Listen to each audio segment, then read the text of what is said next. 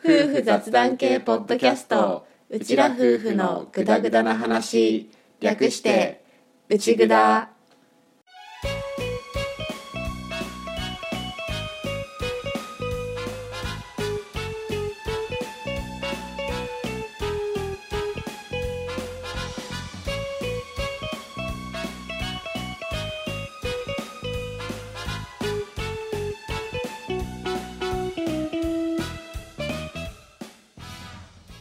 内ぐだはリビングでの雑談を垂れ流すをコンセプトに家庭や仕事その他諸々について話しているネットラジオ番組です。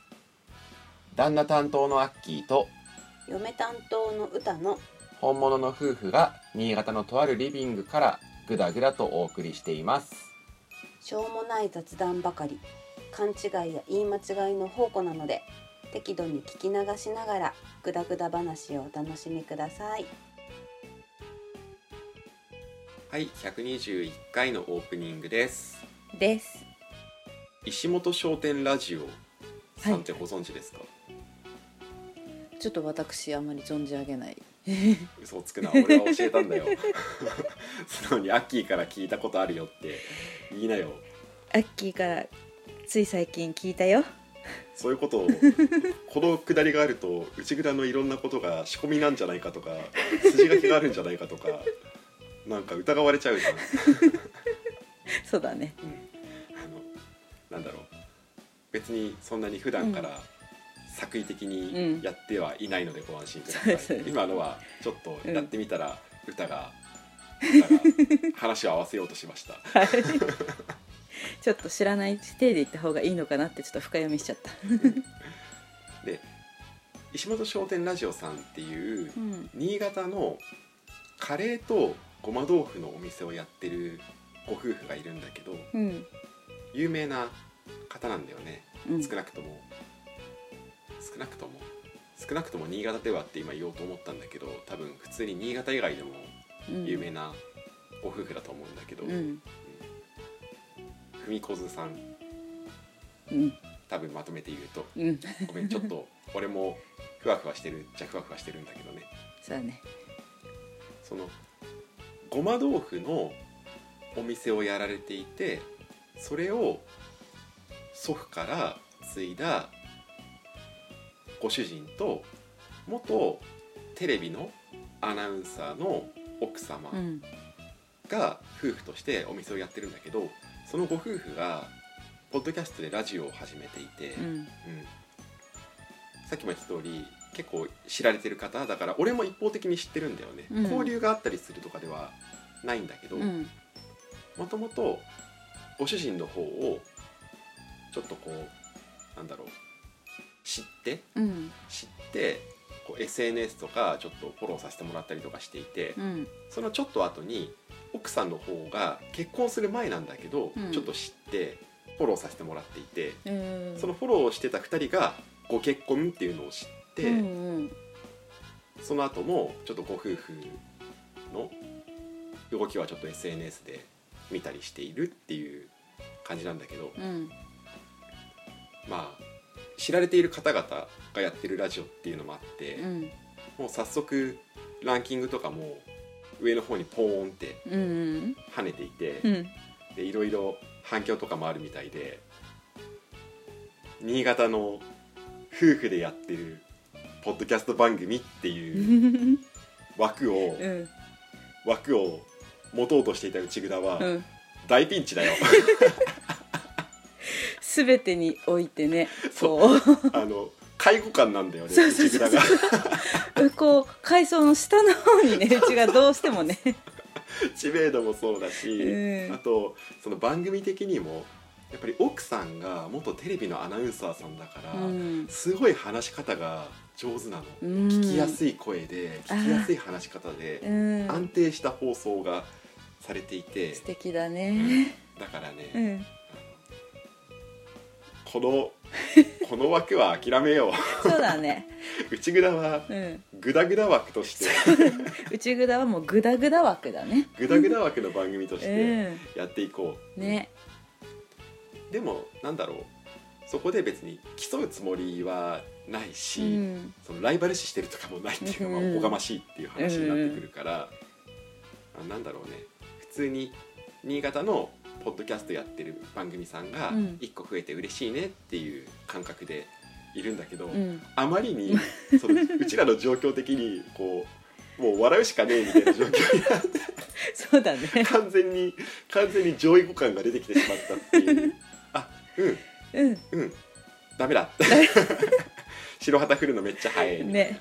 むしろついてきますみたいな感じだね。そうそうそう夫婦枠、うん。夫婦枠のなんだろう、うん。石本商店さん、うん。石本商店ラジオさんがこう駆け抜けた後を、うん。内蔵が「あー開けてるね」って言いな そうだね。もう後をねついて行かせていこういただこうかなみたいな。うん。っていう。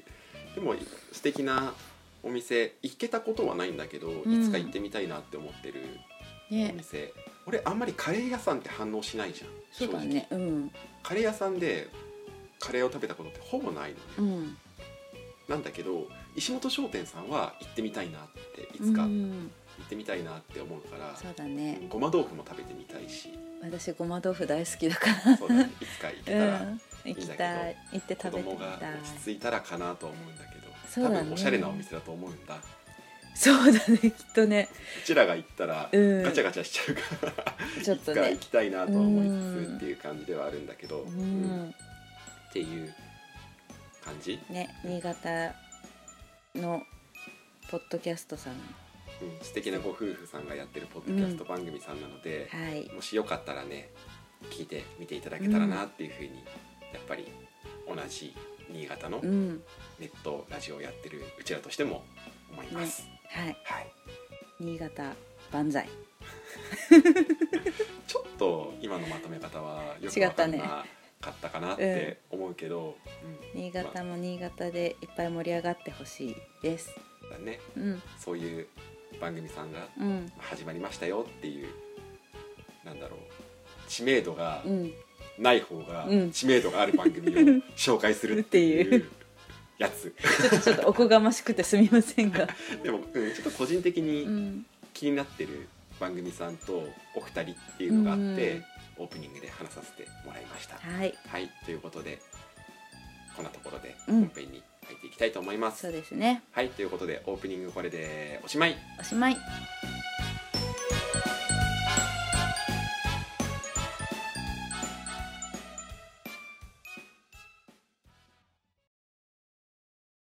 うちらとグダグダ。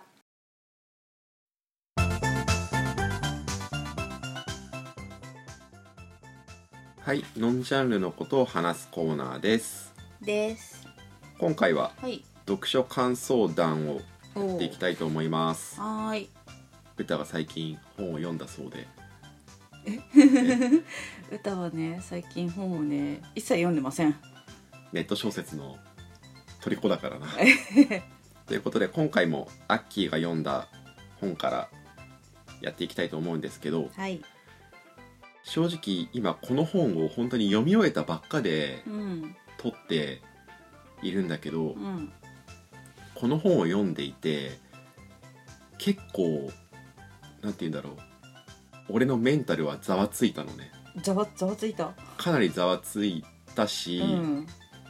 なんだろうすごい読んでて辛いっていうか、そういうのもいろいろあった状態で、うん。今その気持ちを少し引きずりながら喋ってるから、う。うんまく話せるかわかんないんだけど、うん。でもこの本は内容についてこう紹介するとかそういうのよりは今のこの気持ちに従って素直に話した方がいいかなと思ったので、うん。この読み終わって全然頭の中もまとまってないような本当に読後感みたいなのを優先した状態で、うんちょっと今回は喋らせてもらおうかなと思ってますはい。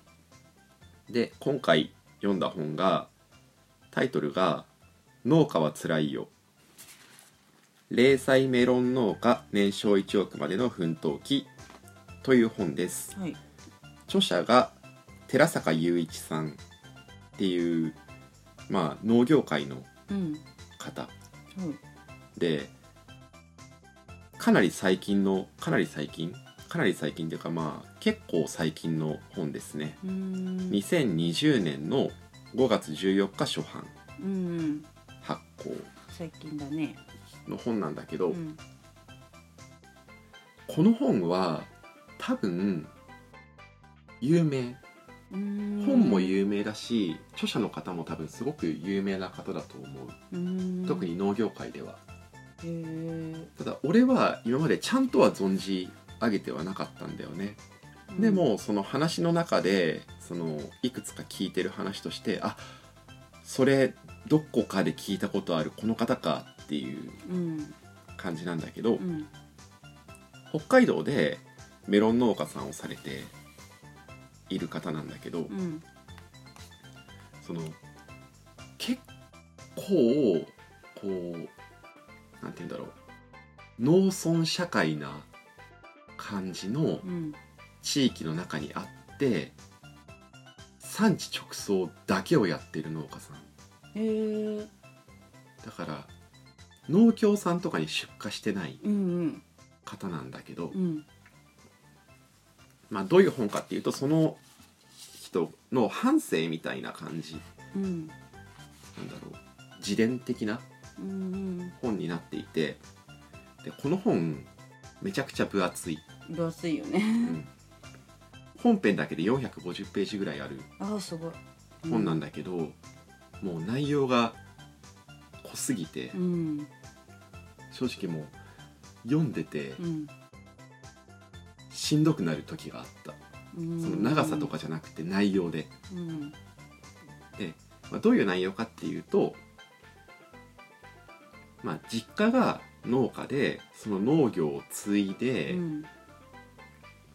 でいろいろありながらずっとやってきて、まあ、今ではメロン農家さんとしてこう充実したうん。生活を送ってるみたいな。簡単に言うとそうなんだけどでもその言葉以上に内容が濃くってう、ん。で内容もその反省みたいな感じだから結構多岐にわたるような内容にはなっているんだけどざっくり言うとこう俺の理解っていうか、まあ、いつもの俺のフィルターを通してっていう話にはなるんだけど、うん。ざっくり2つの大きな悩みっていうか葛藤みたいな中でずっと頑張ってこられてきているみたいな話になっていて、うん。一つが家族関係。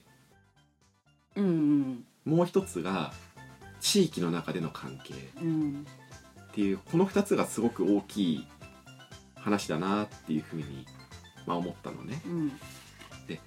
話だけっていうかその経歴だけを聞いてるともう順風満帆みたいな経歴なんだよ。うん。農業を継いで産地直送に舵を切って方向転換してうん。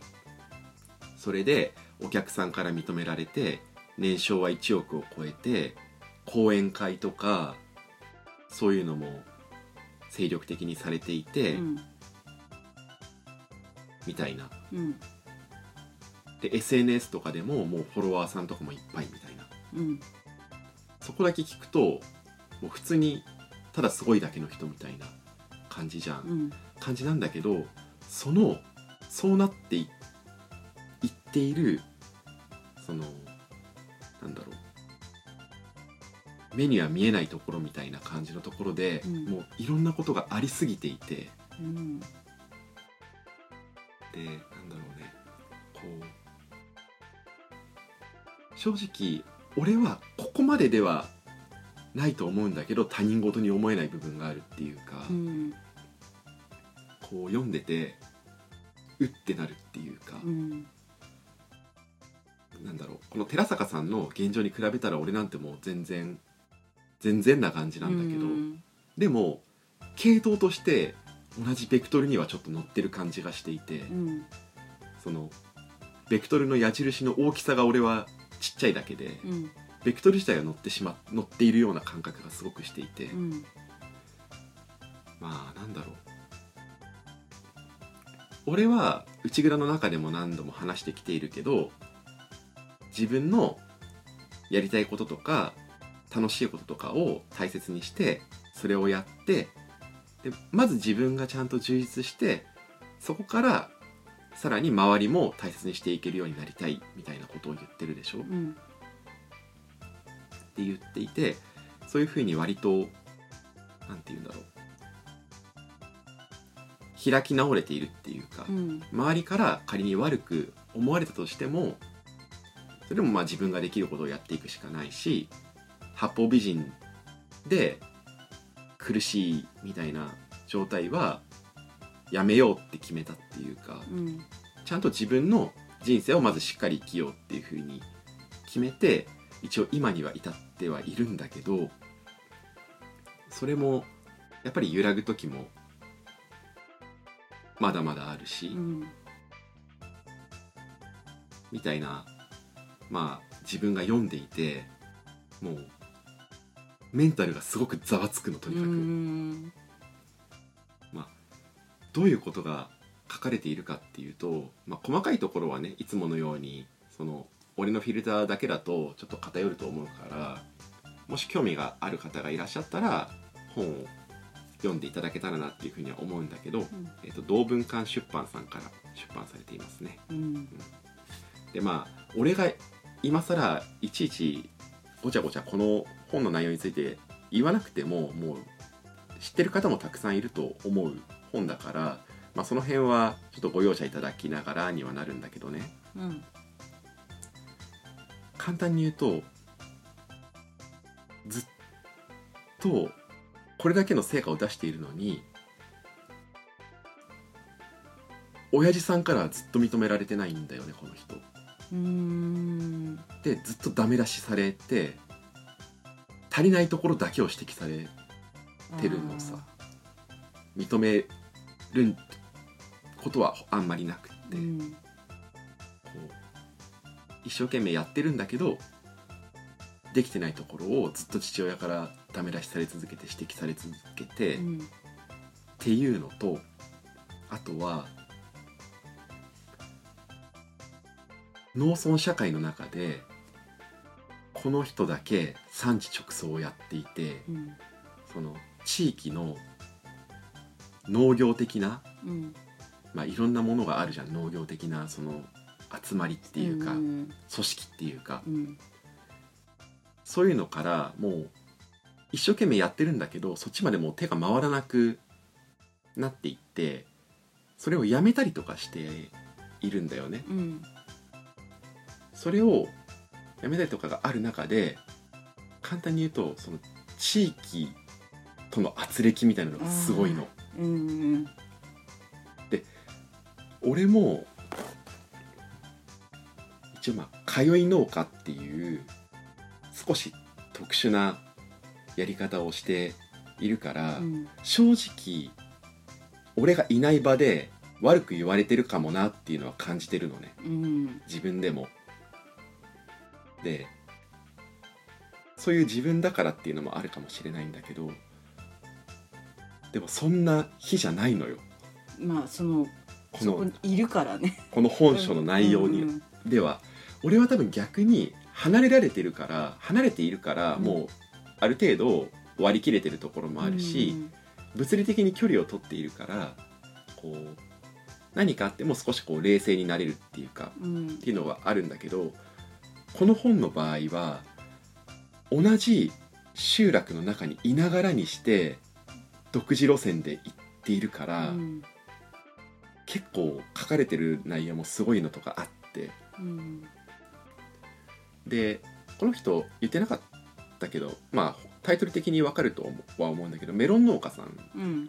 なんだけどメロンで産地直送でお客さんに自分で作ったものをお客さんに喜んでもらえるように届けるところまでやるっていうことにうん。すごく誇りを持ってやっている方なんだけど、うん。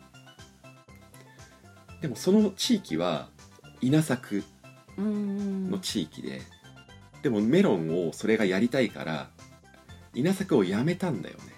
あやめてメロンの方に。最初は並行してやってたんだけど、うんメロンに力を注ぎたい、でうん。産地直送でお客さんに自分の手で届けるところをやりたい、うん。そのお客さんの反応が直で見えるみたいなうん。のが楽しくてやりがいを感じてそっちに行ってるんだけど、まあ、稲作を抜けたり、まあ、やめたりだよね、うん。っていうのがあってもう地域から結構まあなんて言うんだろう。やり玉にあげられるっていうか、ん。若手が稲作しないでどうすんだみたいな。あずっと農業でやってきたのに農業でこの地域はやってきていたのになんで若手がやらないんだやめるんだみたいなのとかいろいろそういうのがあってで多分この書かれてる感じだとその地域も結構その昔ながらのうん。ものを守るっていうのが強い新しいことが敬遠される。うん。ずっとこのやり方が踏襲されてきて先輩たちがずっとこのやり方を守ってきたのになんでお前はやらないんだみたいなうん。ので結構あってでうんとそれとかがあってうつ病になっちゃうんだよね。うん。ちょっとまあなんだろう。うん言い方が難しいんだよねこの辺の言い方が。こういう話をしてると俺はじゃあ自分の地域どう思ってるのかみたいな部分が絡んでくるじゃん。うん。でも俺は自分の地域は自分の地域でまあなんだろうちょっと俺は閉鎖的に感じることもあったりする農村社会でしょ？うん。でも全部それを悪いって思ってるわけではなくってこれまでやってきた歴史の重みも感じているしその中でやっている農家さんたちをすごいと思っているし、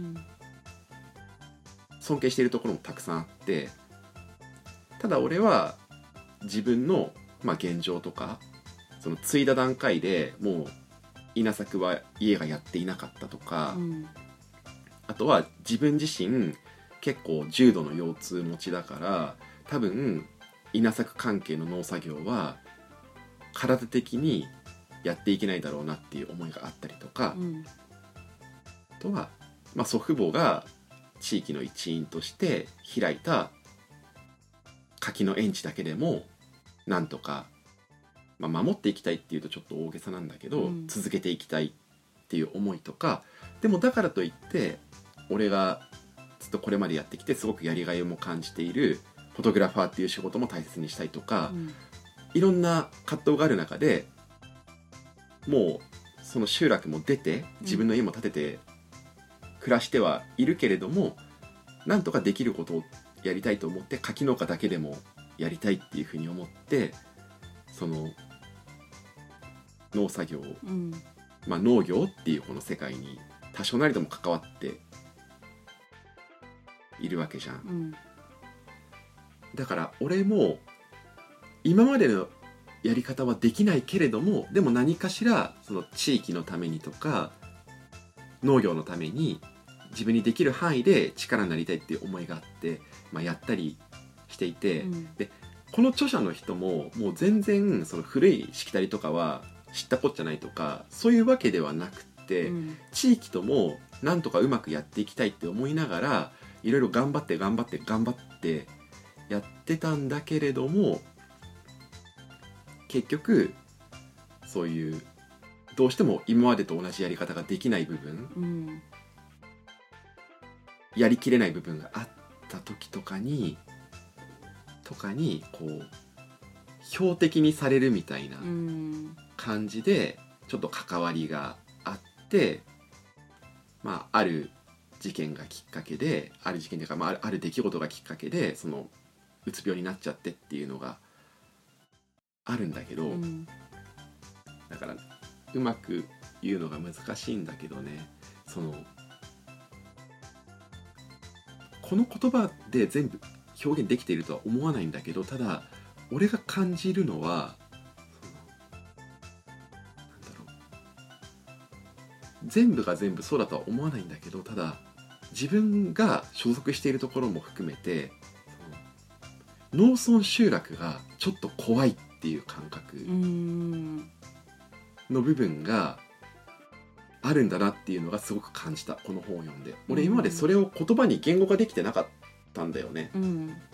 言語化できてなくってこうちょっと感覚が違うところもあるけどなんとかうまくやっていきたいなぐらいの感覚しかなかったんだけど、うん。多分俺は自分の地元が少し怖いんだと思う。っうん。ていうのをすごく感じたこの本を読んで。なるほど。怖いだけではないんだわもちろん。実際話していて一人一人話していてすごく皆さんいい人たちだし話していて楽しいし全然なんだろう恐怖感しか感じてないみたいなことはないんだけど、うん。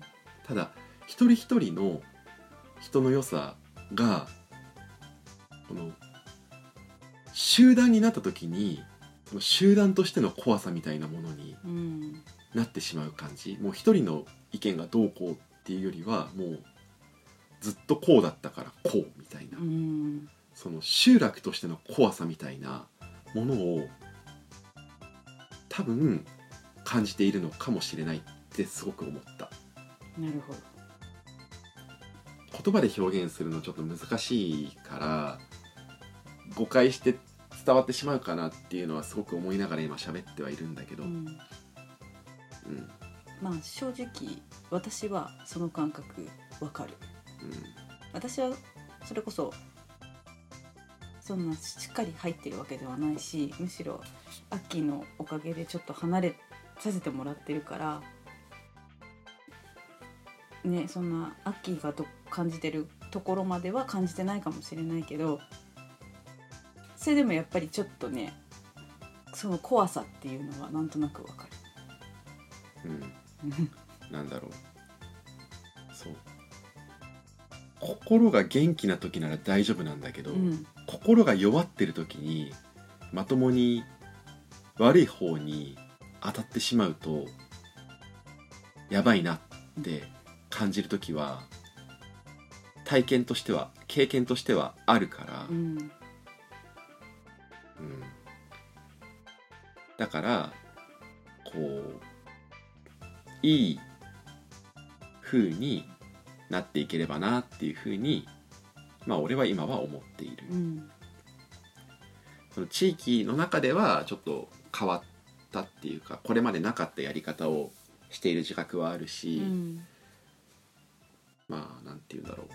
通い農家だし一世代飛んで継承してるしとか、いろいろそういうのはある中ででもその俺がやってるそのこれまでと違うやり方がいい方向になったらいいなとは思いながらやっていてうん。通い農家でやってるのも、まあ、いろんなことを考えてその歌の方のご実家とのこととかあとは、まあ、自分たちが生活する場として多分今住んでるあたりが合ってるのかなとかそういうのをいろいろ考えて、うん。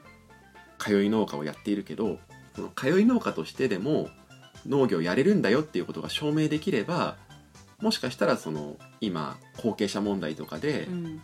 いろいろ問題になっている担い手不足っていうのがあ通いでもアッキーみたいに通いでもできるんだみたいなのでもっとこうじゃあ通いでもやってみようかなっていう人が増えたらいいかなとかうん。あとは農業を継いだからといってこう自分がそれまでやってきた仕事をもうやれるんだよっていうのを、まあ、証明できたらいいなとは思いながらやっているところはまああって。うん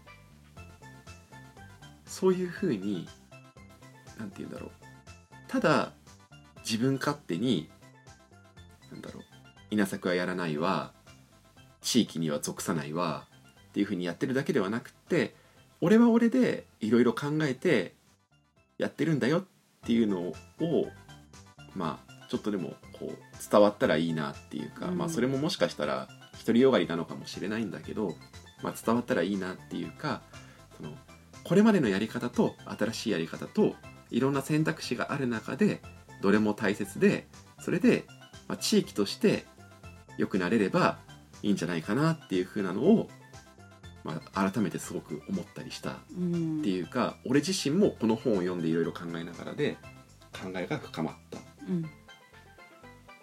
っうんていう感じです。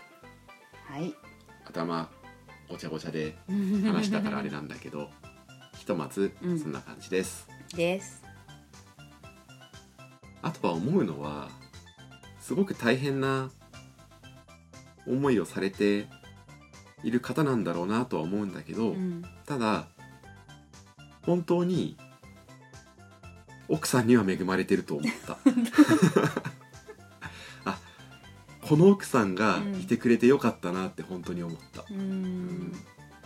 っていう今回はちょっとあんまり内容についてあれこれ喋るっていうよりはそれを読んでの感想みたいな。うん。てかまあ俺の考えみたいなのをすごく言う場にはなっちゃったから感想談みたいなうん。部分は強いんだけど内容にはあまり触れずに、うん。うん、ではあるんだけどひとまず今読み終わっての率直な感覚感想としてちょっと話してうん。みましたっていうことではい。長くなりましたが一旦このコーナーこれでおしまい。おしまい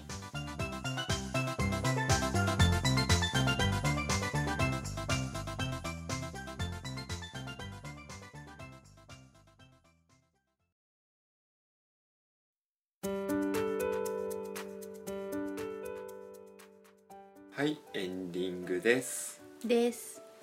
ということで、うん。読書感想談をやったわけですが、はい。今回のエンディングはうん。本編と少し時間を空けてうん。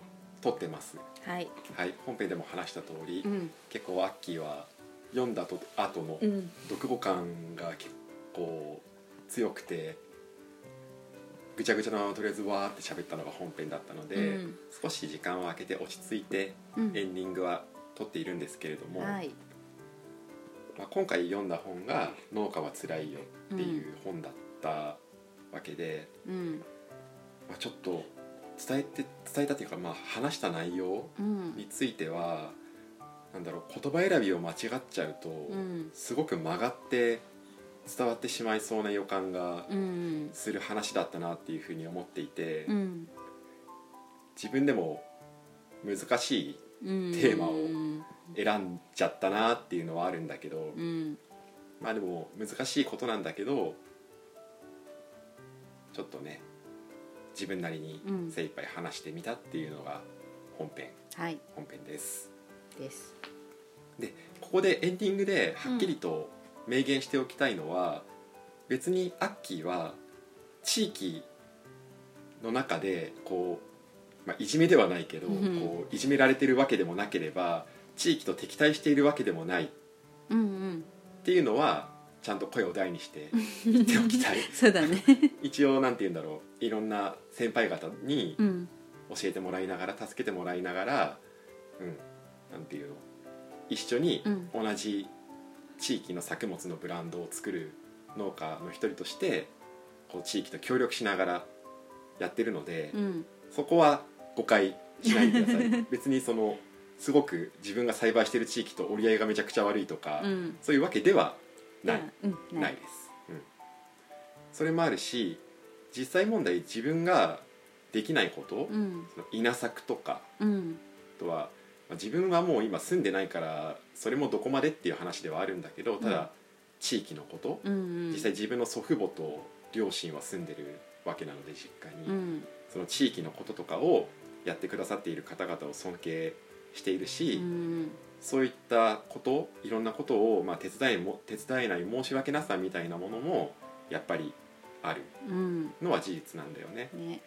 ただ、まあ、その実家を離れていろいろ考えて夫婦でたくさん話し合って今住んでいる場所を選んだのは自分たちなので自分たちが住んでいる今の地域のうん。ことなんかをやりつつ、まあ、実家の方も、まあ、できる範囲でうん。頑張っていきたいなっていうふうに思ってます。はい。あとここで少しアッキーの農業に関する状況を、うん。状況っていうかどういう柿農家なのかっていうのうんうをちょっと改めて。いろいろちゃんと話しといた方がいいなって思って、うん。その前提ありきで本編もずっと喋っていたし、うん。あとはいろいろな紹介いただいたりの関係で、うん。最近内蔵を聞き始めてくださった方も多くって、うん。過去回で話したこととかもそこまで聞いてないよっていう方もいらっしゃるかもしれないので、うん。改めて簡単にどういう農家かっていうことをまあ言っておくと、うん。まあ、一応柿を作ってますよと。はい。うん。小岩桶さきっていううん。ブランドの柿を栽培している、うん。それを祖父母からつい継いでやっているっていう農家で、この「農家はつらいよ」の中で出てきたのってその地域のやり方を外れて産地直送で頑張ってるっていう農家さんの話だったでしょ、うん。でただアッキーの場合はその栽培方法とか販売方法で別に新しいことをしている人では、うんない。うん。まあ、少なくとも現段階、うん。うん、ね。そうどっちかというとこう祖父母に習いながら地域の先輩方に習いながらうん。地域でやってきた栽培のやり方うん。と販売の流れまず基本をしっかり覚えようと思っていて、うん。それをいろいろと教わりながらそれに倣ってまずは基本下地をしっかり作ってるっていうような段階だとは思うんだけど、うん。ただ専業農家じゃなくってうん。農業をやりながらフォトグラファーとしての活動もしているっていうところがうん。少しその自分がいる地域的には例外うんみたいな部類に入っていると思う。そうだね。あともう一つあるのはうん。さっきも言った通り実家の祖父母がやってた柿園地を継いだんだけど、ううんちら家族はそのもう実家のところには継いだ段階で住んでなくって、うん。だから住んでるところは別で、うん。実家があるところに通ってる。うん通い農家である。っうん。ていうのがその地域の中では結構珍しい部類に入る、うん。うん、だからその辺の事情もあってあとはうちまだ子供が全般的に小さいことでうん。人数も4姉妹で4人いるっていうのもあるから、うん。こう地域のいろんなこととか飲み会とかうん。そういうのを欠席させてもらうことはやっぱり他の人と比べると多いとうん。は思っていて、まあ、申し訳なさもあるんだけど、うん。ただそっちを頑張りすぎてこう家庭のことが全然家庭がおかしくなっていくのも嫌だし、うん。うん。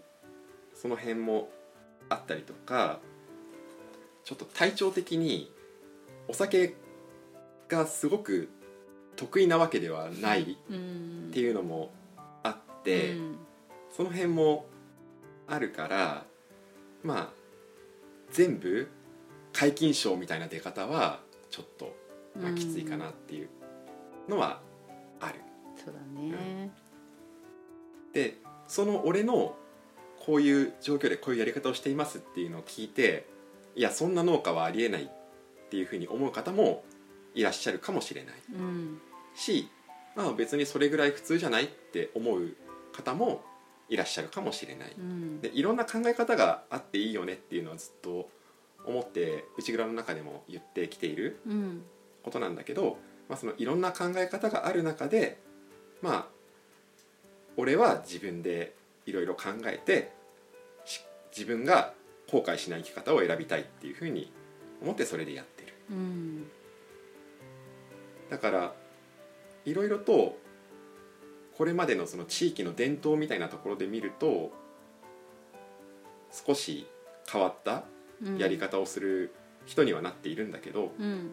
ただその一方で必死にこれまでのやり方を守ろうとしている方してきた方うん。とか違和感はあるんだけどでもそれに倣ってやられている方もやっぱりいらっしゃると思うんだよね。うん。そういう方が俺のこの話を聞いて嫌な思いをされたとしたらそれはごめんなさいっていうふうに思ってうん。います。ただまあいろんな考え方がある中でのこれが今自分の選択うん。なので、まあ、こういう人もいるんだよっていうふうなのを、まあ、知ってもらえたらいいかななんて思いながら、うん。よろしくお願いします。お願いします。はい、ただ俺も今はそうやってやっているけど今後どうなっていくかは分かんないし農業の比重が増えていくかもしれないし、うん。逆にフォトグラファーの比重が増えていくかもしれないし、うん。柿農家でもフォトグラファーでもない全然違うことをやってるかもしれないんだけど、うん。うん。